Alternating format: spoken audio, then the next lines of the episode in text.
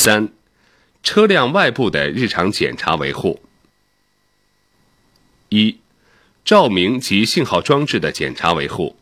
一、启动发动机，检查前照灯、近光、远光、尾灯、排照灯、制动灯、示廓灯等照明装置和转向灯是否正常。二、检查所有灯罩是否有泥污或损伤。检查照明装置可以利用墙壁和围墙反射确认，最好让他人协助确认。